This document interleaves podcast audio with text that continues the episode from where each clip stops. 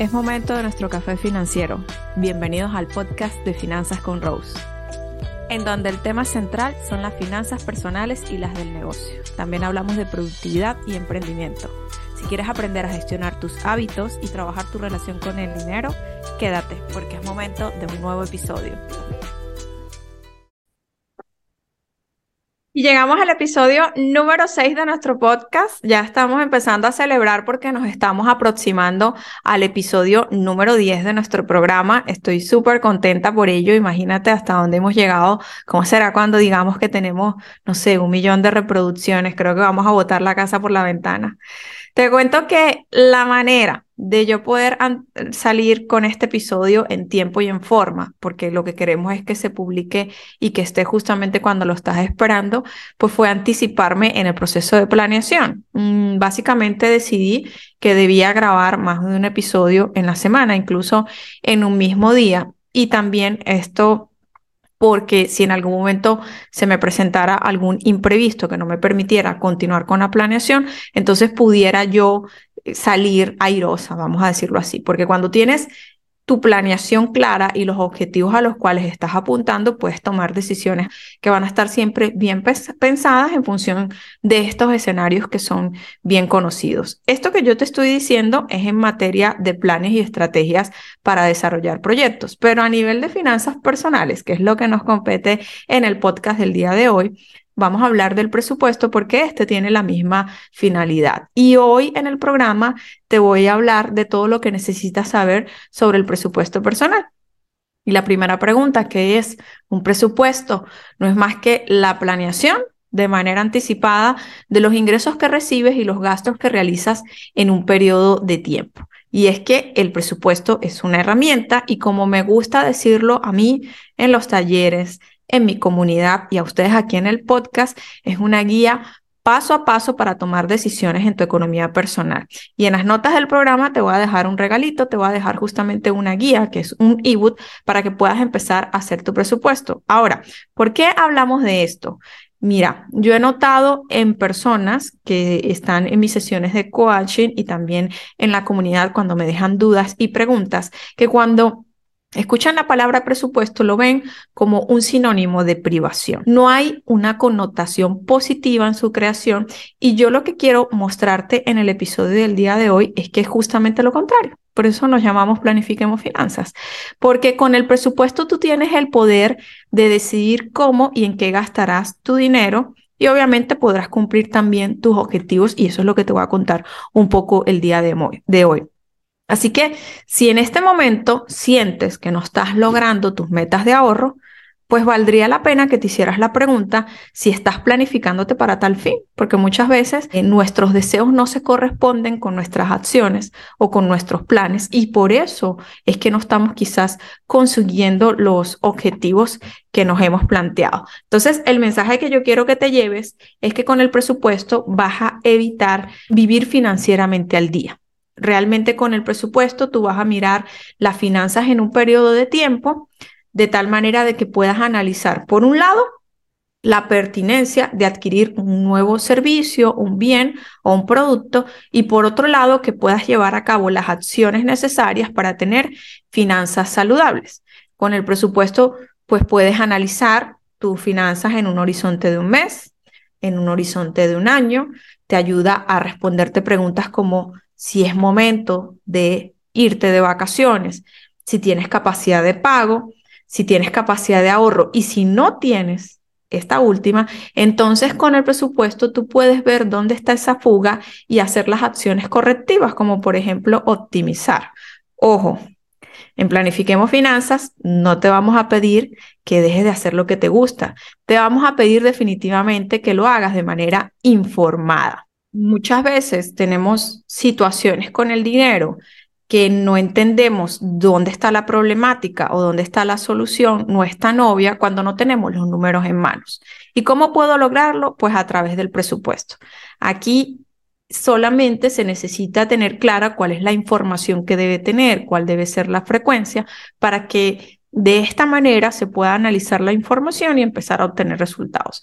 Y si hablamos de qué información debe tener el presupuesto, pues por un lado debe estar los ingresos de todas las fuentes. Si yo quiero administrar de manera efectiva el dinero que recibo cada mes producto de un salario fijo o un salario producto de comisiones por un negocio, más los beneficios de ley, pues debo anotarlo en el presupuesto.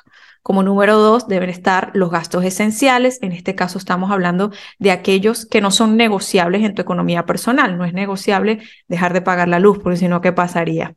No es negociable dejar de hacer las compras del súper, de pagar los servicios y pagar también las pólizas. Entonces, debe estar todos los gastos esenciales que corresponden a tu economía personal. Como número tres, debe estar el monto para ahorros. Y aquí esta recomendación es muy importante porque si consideramos el ahorro como un, gasto, definitivamente vamos a poder alcanzar ese objetivo financiero que nos hemos planteado.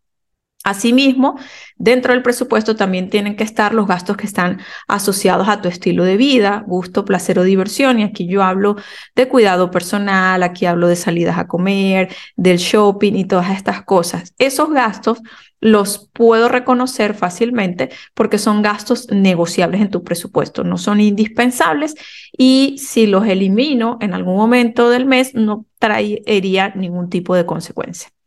Y finalmente, el otro elemento que debe estar en tu presupuesto debe ser los compromisos de préstamo. Yo y de todas maneras, te voy a dejar también en las notas del programa un video con el cual puedes complementar todo lo que estamos conversando el día de hoy, donde te doy siete tips para hacer tu presupuesto personal. Te lo voy a dejar aquí en las notas del programa.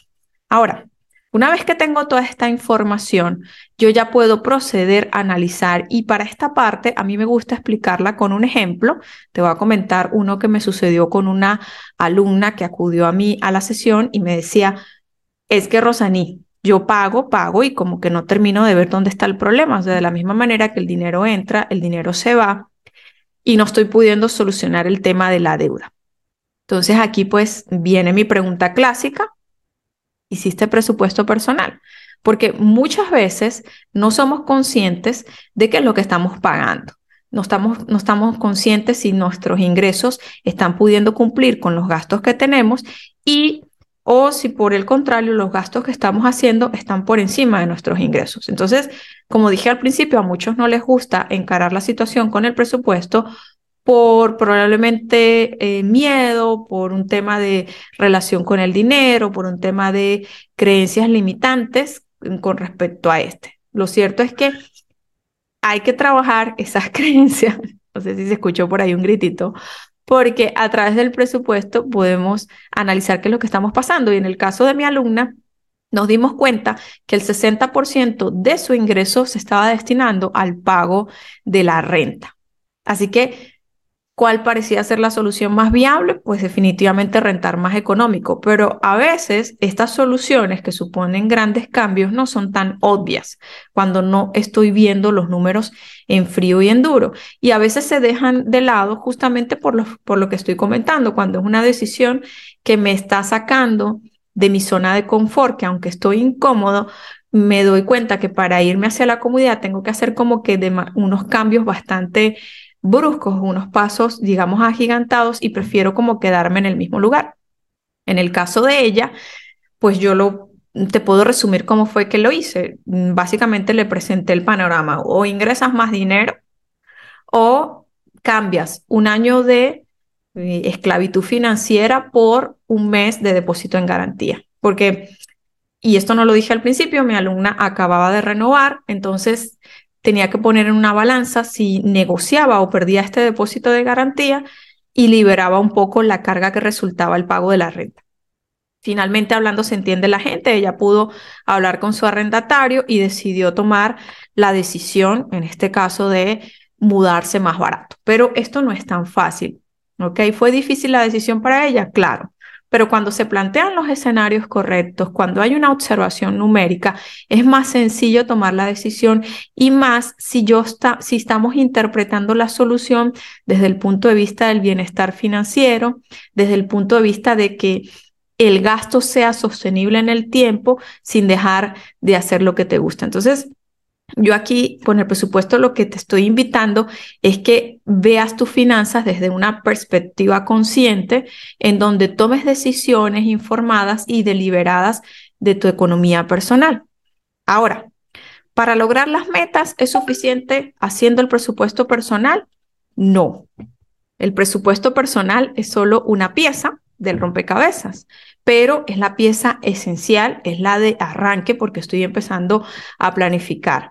Pero para que yo logre mis objetivos, entonces yo tengo que hacerle seguimiento a este presupuesto. Esto es lo que se llama empezar a llevar un registro o una bitácora financiera para que con este ejercicio podamos contrastar si lo que planificamos o lo que de alguna manera indicamos que iba a hacerse, se está cumpliendo. Y te voy a poner otro ejemplo.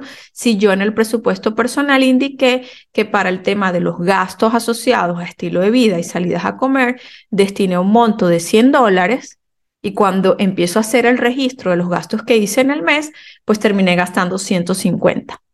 En ese caso, cuando yo ya tengo el registro y vengo a hacer mi análisis, yo tengo que ver qué fue lo que pasó, esto quiere decir, siempre hay dos caminos. O gasté por encima de lo estimado y debo mm, hacer un ajuste, o quizás cuando hice mi presupuesto, pues no adecué según la situación. Entonces, de alguna manera, hacer este contraste de planificación versus observación me lleva a llegar al presupuesto correcto, aquel que sea sostenible en el tiempo, en el cual pueda ser frente a los compromisos pueda lograr ahorrar y definitivamente pueda, em, si, si, si, hay compromisos de préstamos o un tema de deudas, pues definitivamente liquidarlo.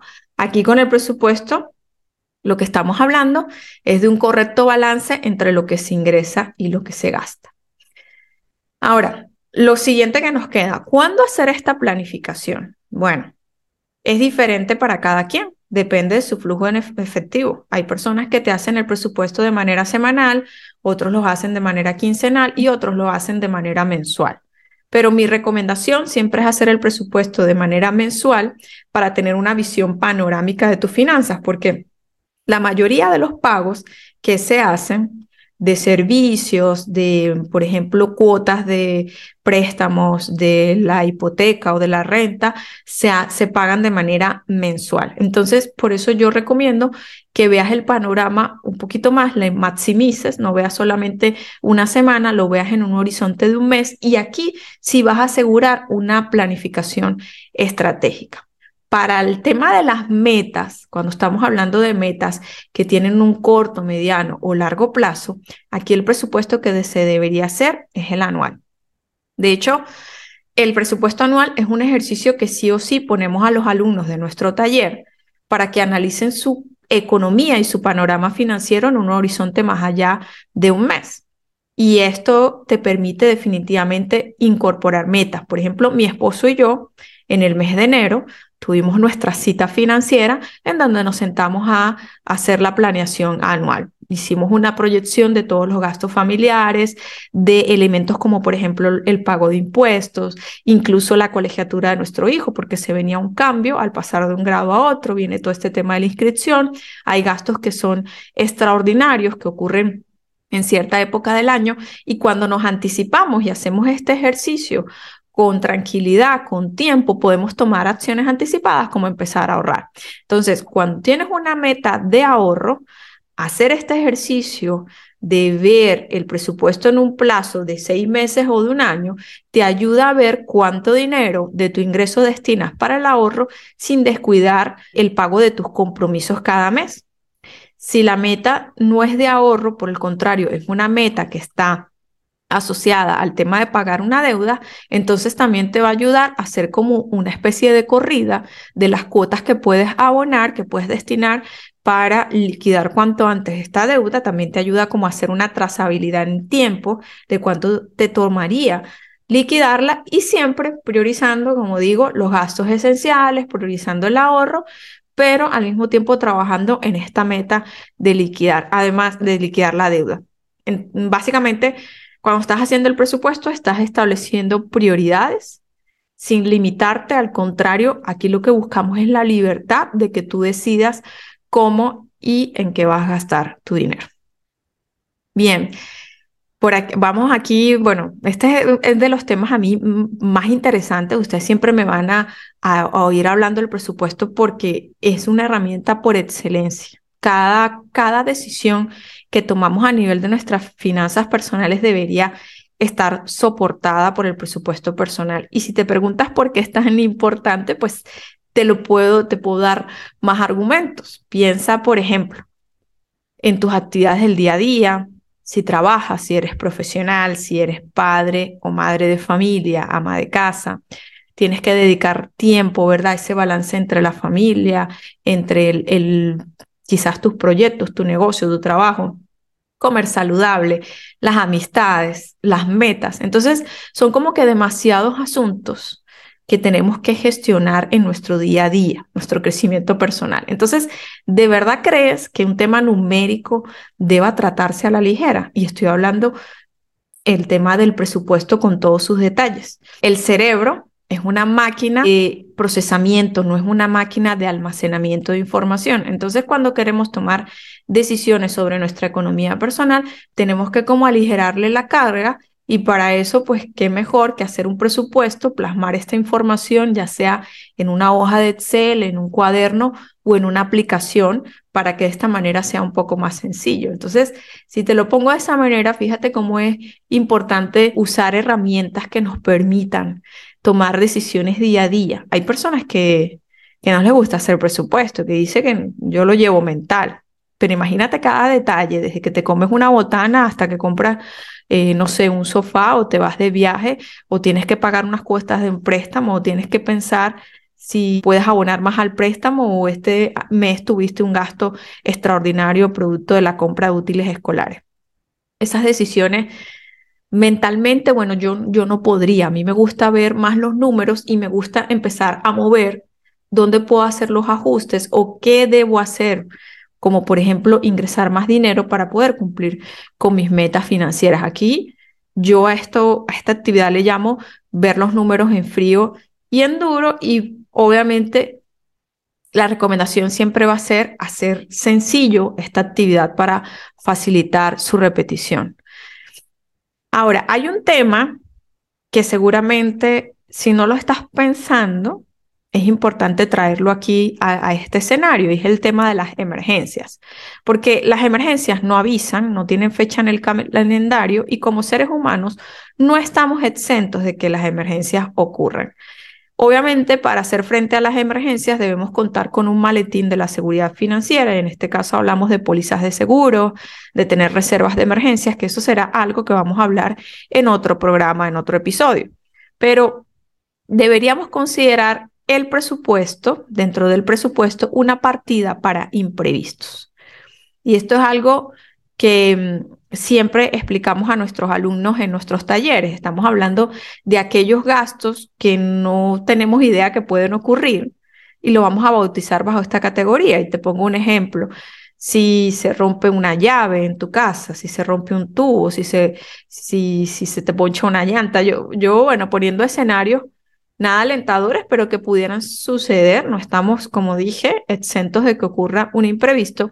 Así que dentro del presupuesto debería haber, además de las categorías que mencionamos anteriormente, una destinada para el tema de los imprevistos y definitivamente va a ser muchísimo más sencillo gestionar estos escenarios cuando ocurren puedo tomar mejores decisiones, puedo analizar mis movimientos y si estoy teniendo este fondito, este, este, este monto que, que he destinado, va a ser más sencillo hacer frente. Finalmente, si te preguntas cuál es la mejor herramienta para hacer presupuesto, a mí me encanta Excel. Yo siempre recomiendo Excel porque puedes automatizar cálculos, porque definitivamente vas a almacenar ahí la información y de, manera sencilla lo que vas a hacer es cargarla y Excel va a hacer todo. Pero definitivamente también puedes usar una app. Y mi favorita siempre va a ser lápiz y papel, ¿verdad? Que es la que usamos en nuestros videos en redes sociales para explicar cada una de las cosas. A mí me encanta que todo sea sencillo, fácil de digerir, aplicable, que sea accionable. Así que si lo estás haciendo por primera vez, inicia por lo sencillo, usa lápiz y papel, porque y aquí no me vayan a caer encima los amantes de la tecnología, porque a mí también me encanta muchísimo la tecnología, no queremos desviar el foco del objetivo que es hacer presupuesto. Aquí la actividad va a ser esa y no en intentar entender cómo manejar una aplicación. A veces cuando una actividad no forma parte de nuestra rutina financiera, hay que hacerla sencilla y cuando ya se vuelve habitual, entonces podemos empezar a complejizar un poco más la actividad, incorporando otras herramientas donde ya yo pueda poner mi foco en ver cómo funciona y empezar pues a gestionar mis finanzas usando estas aplicaciones. Ya llegamos casi al final de nuestro programa. Recuerda, que hacer presupuesto no es tener menos, básicamente es liberar lo que no hace falta para tener lo que realmente necesitas. Y ahora que ya sabes lo importante que es hacer tu presupuesto, es momento de iniciar. Creo que ya no hay excusas y yo quiero aquí que hagas compromiso en no gastar sin antes planificarte. Muchísimas gracias por haber llegado hasta el final del episodio. En el, en el próximo episodio vamos a hablar de un tema interesantísimo. Vamos a hablar de el ahorro. Y si te gustó este episodio, pues te voy a pedir que me comentes en Instagram, en las notas del programa. Yo te voy a dejar el enlace para que me dejes todas tus dudas, todas tus preguntas, también recomendaciones sobre qué quieres que hablemos en este podcast. Y también te voy a pedir que si me estás viendo en YouTube, me dejes una gran mano arriba, que comentes, que dejes las preguntas. Y si llegaste hasta el final de este episodio, te voy a pedir que dejes el emoji del cuadernito, que significa que estamos hablando de presupuesto personal. Nos escuchaste en Spotify o en Apple, déjanos cinco estrellotas y muchísimas gracias. Gracias por haberme acompañado hasta este momento. Nos vemos en el próximo episodio. Bye bye.